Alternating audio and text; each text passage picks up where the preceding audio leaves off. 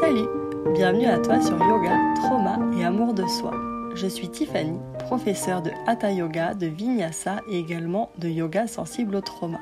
J'ai souhaité créer ce podcast pour te parler spécifiquement du lien entre yoga et traumatisme. Ici, tu apprendras quel impact un événement traumatisant peut avoir sur ton corps, ton cerveau et donc sur ta vie. Je m'exprimerai en solo ou accompagné d'invités, professionnels de santé ou pratiquantes de yoga afin d'enrichir nos échanges et d'en apprendre davantage.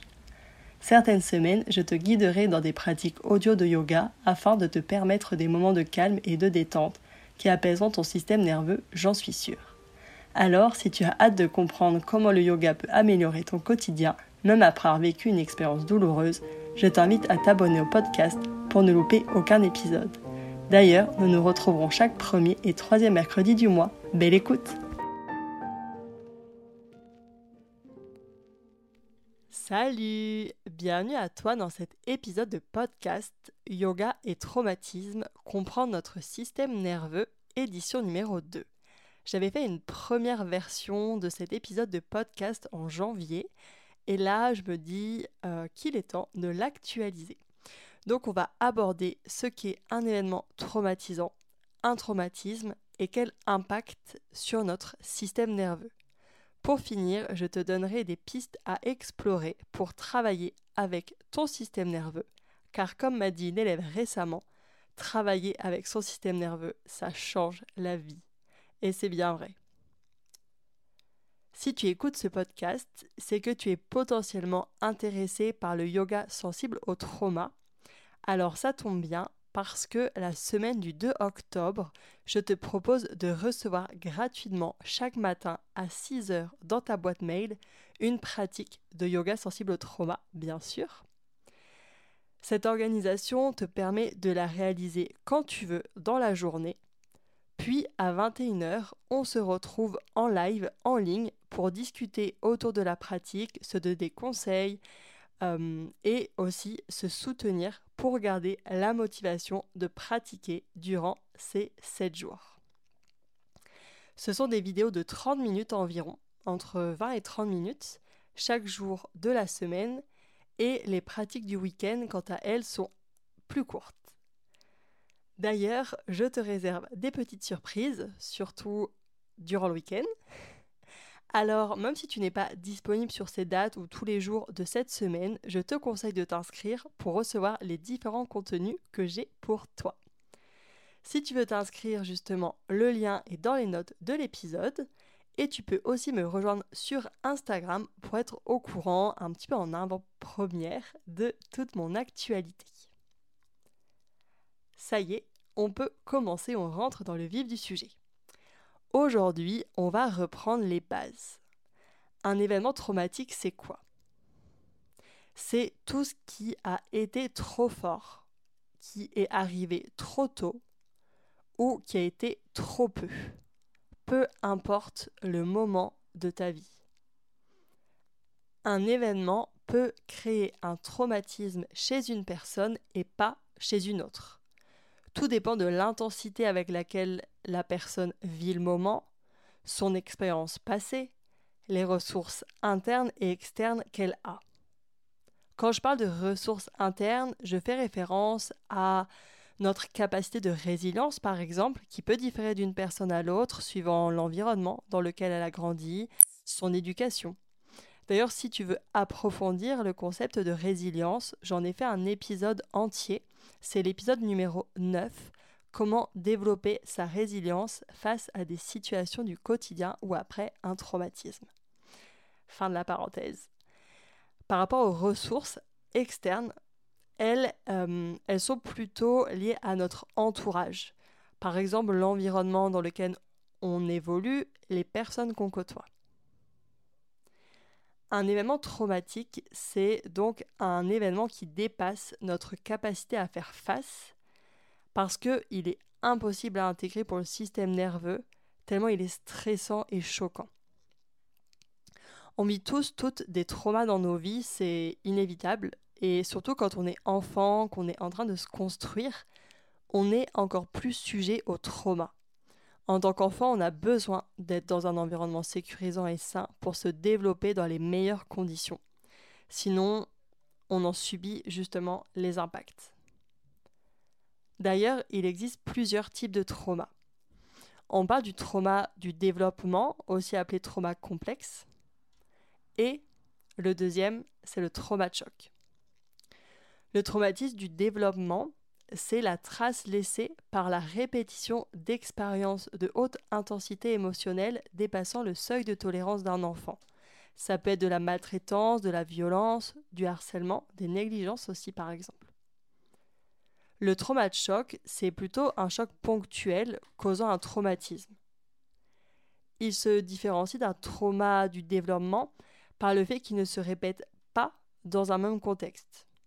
Ça peut être un accident, une chute, une agression, un attentat, euh, être présent lors d'une catastrophe naturelle, une hospitalisation, une noyade aussi, enfin voilà, tout ce genre d'événements. Aussi une intoxication ou une maladie.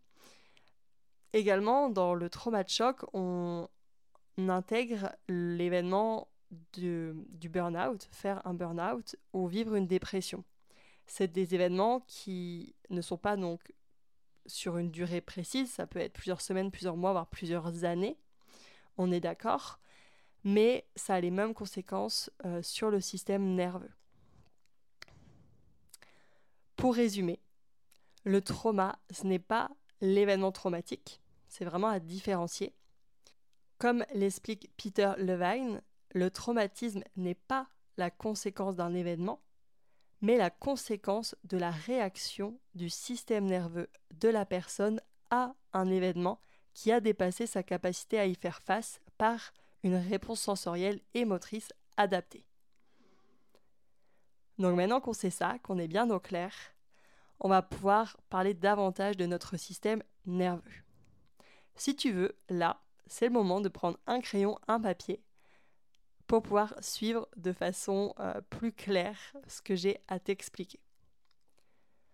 Ton système nerveux, il est partout dans ton corps. On a deux systèmes nerveux principaux. Le système nerveux central et le système nerveux périphérique. Le système nerveux central, lui, il est composé de ton cerveau et de ta moelle épinière.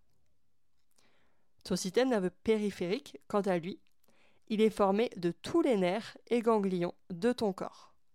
Sa fonction principale, c'est de faire circuler l'information entre les organes et le système nerveux central, donc ton cerveau, ta moelle épinière.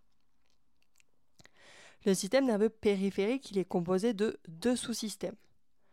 Le système nerveux somatique et le système nerveux autonome. Ton système nerveux somatique, il dirige les mouvements volontaires de ton corps, ce que tu peux contrôler, comme par exemple marcher, lever ton bras pour attraper un verre d'eau. Alors que ton système nerveux autonome, eh bien comme son nom l'indique, il est autonome. Donc il dirige les fonctions involontaires de ton corps, celles que ton corps contrôle sans que tu aies à y penser. Donc par exemple ta digestion, réguler la température de ton corps et la respiration aussi la respiration, c'est un peu particulier. C'est la seule action qu'on peut faire volontairement, mais qu'on peut aussi faire sans avoir à y penser. Donc la respiration, elle, elle peut être dirigée par aussi bien ton système nerveux autonome que somatique.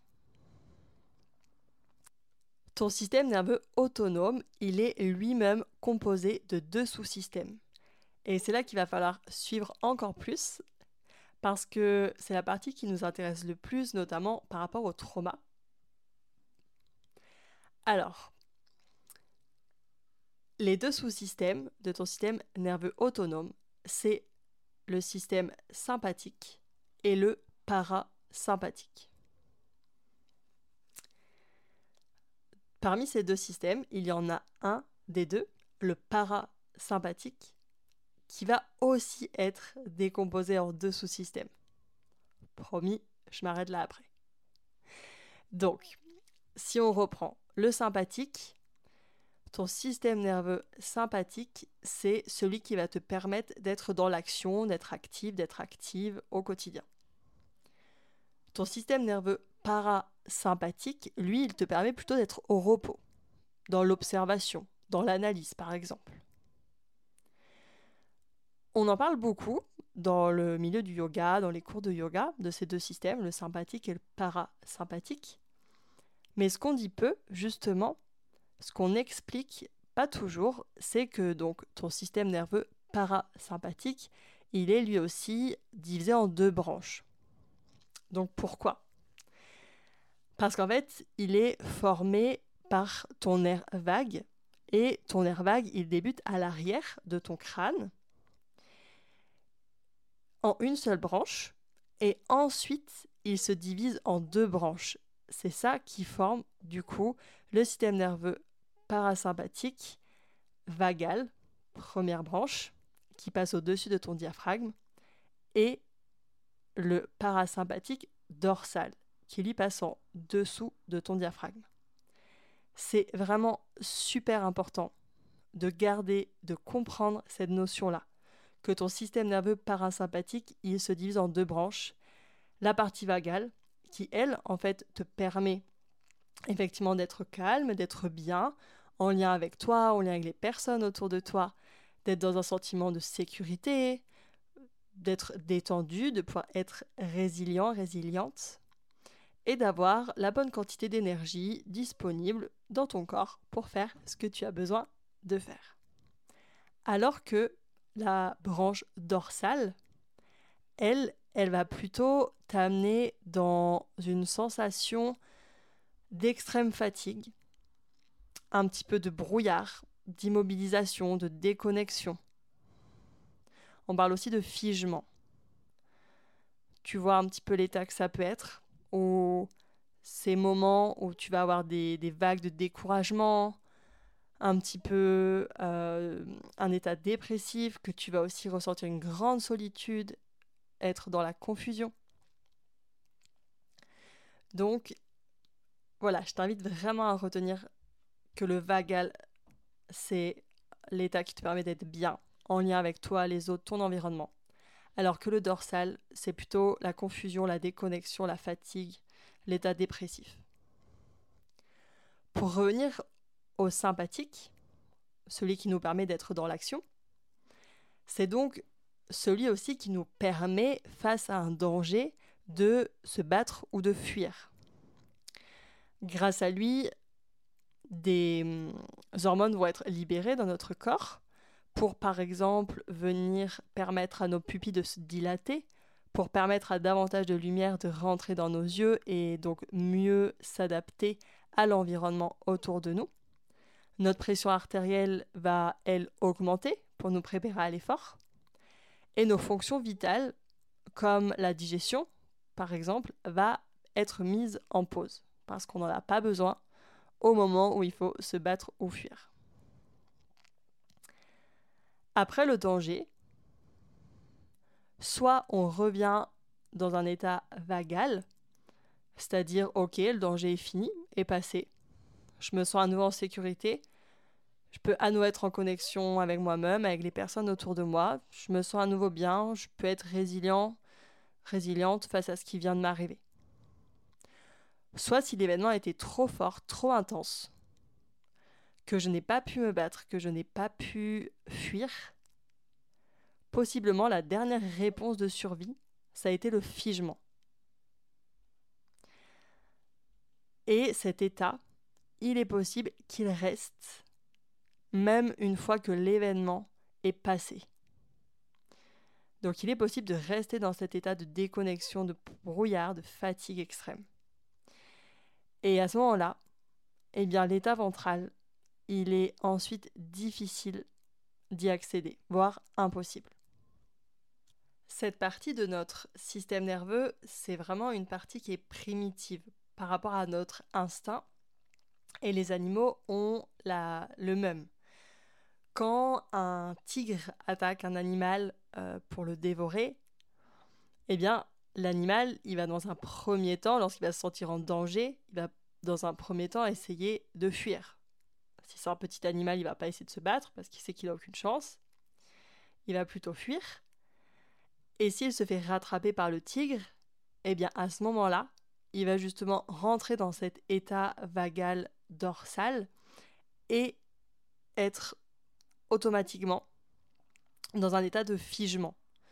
Soit pour faire croire au tigre qu'il est déjà mort, et donc le tigre va possiblement se désintéresser de sa proie. Dans ce cas-là, ça pourrait lui laisser la chance de repartir en courant, lui laisser un instant de battement de repartir en courant. Mais si le tigre décide quand même de le dévorer, eh bien cet état de figement va lui permettre de ne pas ressentir la douleur. Donc pour nous, en tant qu'être humain, c'est pareil. Si on est face à un choc trop important, trop intense, cet état de figement et de dissociation va nous permettre de ne pas ressentir la douleur ou de ne pas avoir de souvenir de l'événement qui s'est passé. Donc cet état, c'est plutôt un état protecteur. Notre corps est quand même bien fait. Il essaye toujours de nous protéger et met en place la stratégie qui va nous permettre de survivre. Mais ce qui est plus problématique, c'est qu'en tant qu'humain, on est par contre plutôt déconnecté de ce qu'on peut faire ensuite pour ne pas rester dans cet état de figement. Quand je te promenais l'exemple juste avant de cet animal qui fait semblant d'être mort et ensuite quand le tigre se désintéresse repart en courant, lui il va savoir ce qu'il faut faire. Il va trembler, il va bouger un petit peu son corps et ça y est, l'énergie qui a été créée dans son corps, l'énergie sympathique, elle va être libérée. Mais nous, on n'a pas ces mêmes réflexes. On ne les a plus, en tout cas. Et c'est pour ça qu'on peut rester dans cet état de figement, de déconnexion complète. Donc, en tant qu'humain, c'est pas forcément pareil pour tout le monde, parce qu'il y a des personnes qui vont réagir euh, différemment à un même événement, mais certaines personnes vont vivre un événement et ensuite se retrouver avec dans leur corps autant d'énergie sympathique, celle qui avait été créée par le corps pour combattre ou pour fuir, celle du sympathique, voilà, et en face l'énergie de la branche dorsale, donc du système nerveux parasympathique dorsal, qui elle est venue créer euh, le figement. Et ces deux énergies, elles vont s'opposer en fait dans le corps. Et c'est ça qui fait qu'on peut être dans des états où on va se dire ok je, sais que je dois faire ça j'ai ça à faire mais je peux pas c'est plus fort que moi c'est au-dessus de mes moyens je peux pas le faire c'est ça me paraît complètement impossible donc je te laisse peut-être prendre une seconde pour observer réfléchir si tu te reconnais là-dedans si ça t'arrive souvent ce genre de schéma de savoir que tu dois faire, mais que tu peux pas. Et ça, c'est vraiment être en figement. Alors maintenant qu'on sait ça, qu'est-ce qu'on fait? En yoga, on parle beaucoup de respiration pour équilibrer le système nerveux sympathique parasympathique. Donc en effet, la respiration, c'est bien, mais si tu le peux. C'est-à-dire que les exercices de respiration, c'est pas forcément à la portée de tout le monde, surtout après un trauma. Et parfois, on a tellement de mal à respirer, on a tellement l'impression d'avoir un poids sur la poitrine que c'est pas possible de venir dans des exercices de respiration, ça viendrait créer encore plus de stress et d'anxiété. Donc dans ce cas-là, faut pas se forcer. Vraiment. Si aujourd'hui pour toi la respiration c'est accessible, eh bien dans ce cas-là, profites-en, mets cet outil à profit parce qu'effectivement ça apporte quand même de l'apaisement, du calme euh, sur un moment donné. Quand tu vas le faire, tu vas faire ta respiration, tu vas quand même te sentir mieux sur le moment et dans les minutes, heures à suivre. Mais c'est pas ça qui va vraiment rééquilibrer sur le long terme ton système nerveux te permettent euh, de mieux te sentir et d'aller vers la guérison. Donc, ce que moi je te conseille de faire en premier, ou du moins en parallèle, peut-être de choses que tu fais déjà, c'est d'essayer au maximum de te renseigner et d'acquérir des connaissances sur ton système nerveux. Aujourd'hui, je t'en ai un peu parlé, vraiment l'essentiel. Et bien sûr, tu vas pas forcément retenir tout ce que je t'ai dit, parce qu'on ne peut pas retenir absolument 100% de tout ce qu'on entend. Donc, je te conseille vraiment par toi-même de te renseigner sur ton système nerveux. Dans le programme euh, de yoga que je propose, chaque module a une partie théorie avec des explications. Parce qu'il faut forcément avoir des connaissances sur ton système nerveux, sur ton corps, sur ton fonctionnement, pour ensuite mettre en pratique. Et donc, comme je vous le disais, puisque le trauma, c'est de l'énergie bloquée, il faut libérer cette énergie, mais très progressivement. Comme le trauma, c'est un choc, c'est du trop. Et bien là, pour guérir, pour en tout cas euh, petit à petit diminuer les symptômes dus au traumatisme, on va faire tout l'inverse. On va pas aller dans le trop, mais on va aller dans le peu, dans le tranquillement, dans le progressif. Donc pour libérer cette énergie, il faut mettre du mouvement. Donc c'est ça qui est bien avec le yoga adapté, c'est qu'on va mettre du mouvement. De façon douce, bien sûr. Mais attention, par exemple, quand on va dans un studio de yoga, on va peut-être avoir tendance à se dire Ah, je vais faire du yoga, euh, du yin, du yin yoga. Euh, c'est doux, on reste longtemps dans les postures, ça va être bien pour moi. Mais parfois, être dans des postures trop longtemps immobiles, ça peut aussi provoquer de l'anxiété. Parce que les pensées parasites vont revenir, les sensations d'inconfort, de douleur dans le corps. Donc, je te laisse tester ce que tu as envie de tester et voir est-ce que ça te correspond, est-ce que c'est soutenant pour toi? Si ça l'est pas aujourd'hui, peut-être que ça le sera dans quelques semaines, quelques mois ou quelques années. Rien ne reste figé, bien sûr. D'autres personnes vont préférer des pratiques euh, plus dynamiques, comme le vinyasa, parce que pour le coup, il n'y a pas le temps de penser. Et on, extériorise de l'énergie, mais on va pas forcément reprendre euh, toutes les capacités de son corps avec cette pratique. Ou en tout cas, c'est bien, mais en parallèle d'autres choses. Donc si tu as l'occasion de tester le yoga sensible au trauma, que ce soit en présentiel près de chez toi, ou par exemple à partir du 2 octobre dans la semaine de pratique que je te propose gratuitement, vraiment fais-le. Tu verras que le yoga sensible au trauma, c'est vraiment adapté aux personnes qui ont des traumatismes. En tout cas, peu importe la pratique que tu choisis, moi je t'invite vraiment à observer, à être dans l'observation, comme je te le disais, de ce qui est bon, de ce qui est bien pour toi. L'idéal, c'est de venir prendre note. Parce que de réfléchir dans sa tête, c'est bien, mais on ne peut pas revenir lire ce qu'il y a dans notre tête. Donc, de venir écrire pendant une pratique de yoga, qu'est-ce qui t'a été bénéfice, bénéfique, pardon? Qu'est-ce que tu as apprécié, moins apprécié? Et tu peux faire la même chose lorsque tu es en dehors de ton tapis. Au quotidien, qu'est-ce qui est ressource pour toi? Dans le programme de yoga que je propose, j'invite les participantes à le faire dès le module 2. C'est vraiment important. Qu'est-ce qui te permet de revenir même un tout petit peu dans un état du système nerveux parasympathique en ventral? Qu'est-ce qui te fait un petit peu du bien? Qu'est-ce qui te permet de te sentir un tout petit peu apaisé, même si c'est très peu de temps? C'est un bon support pour travailler sur son système nerveux et quand tu es dans des moments un peu plus de tempête, revenir à ça, à ce que tu auras écrit sur ton papier. C'est comme tes encres. C'est des choses qui te permettent de te sentir mieux. Donc ça peut être d'aller marcher dehors, même si c'est que quelques minutes, de faire un câlin à un proche, euh, de caresser un animal, allumer une bougie, mettre un pyjama ou un vêtement que tu aimes bien, cuisiner quelque chose. Ça peut être tellement de choses, mais c'est qu'est-ce qui te fait du bien à toi? L'idée, c'est toujours d'y aller progressivement, de prendre l'habitude d'être dans l'écoute de ton corps, De quoi est-ce que tu as besoin à cet instant?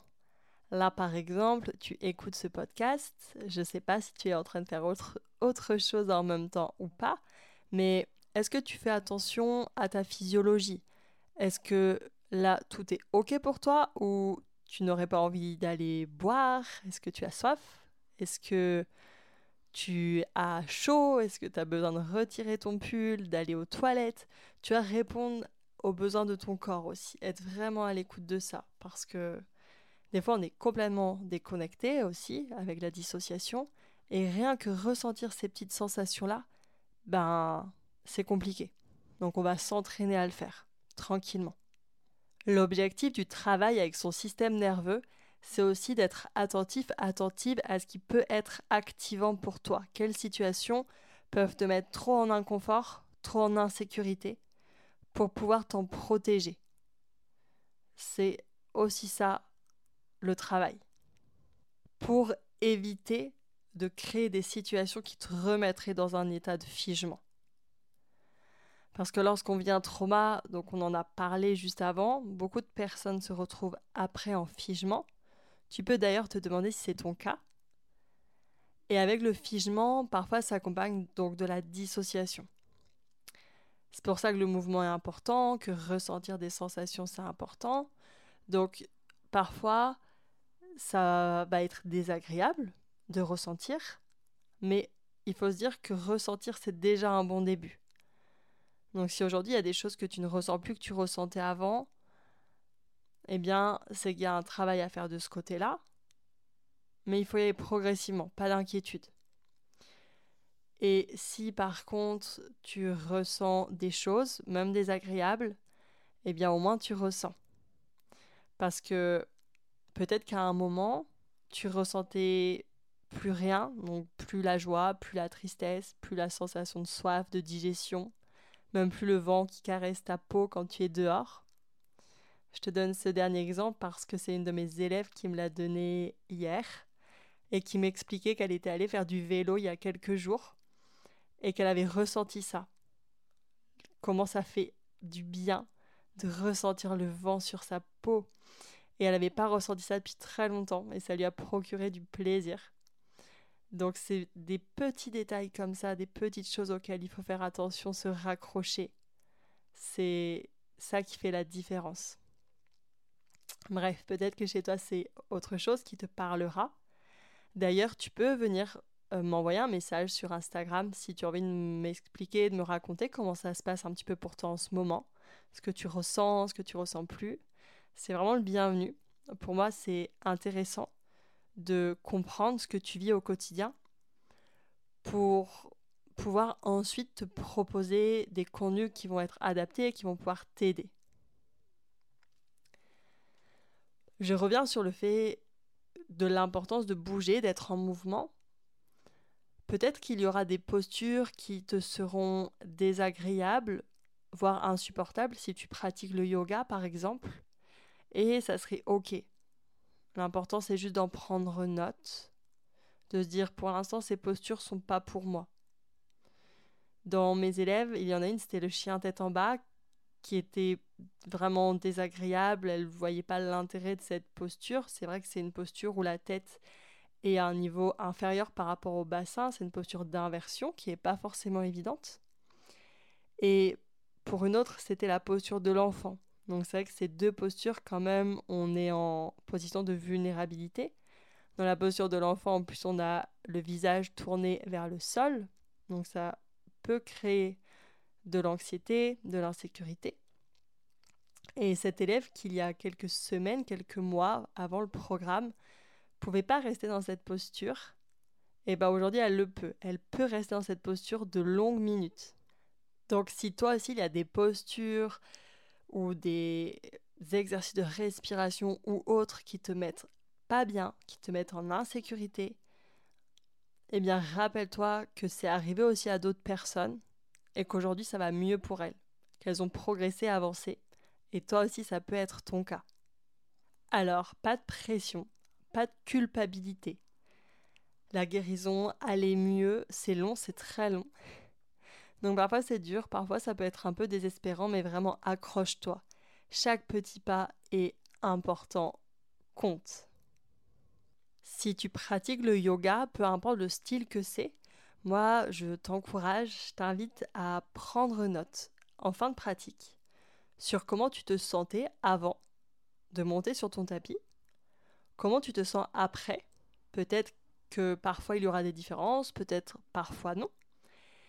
L'important c'est de le noter pour pouvoir y revenir après.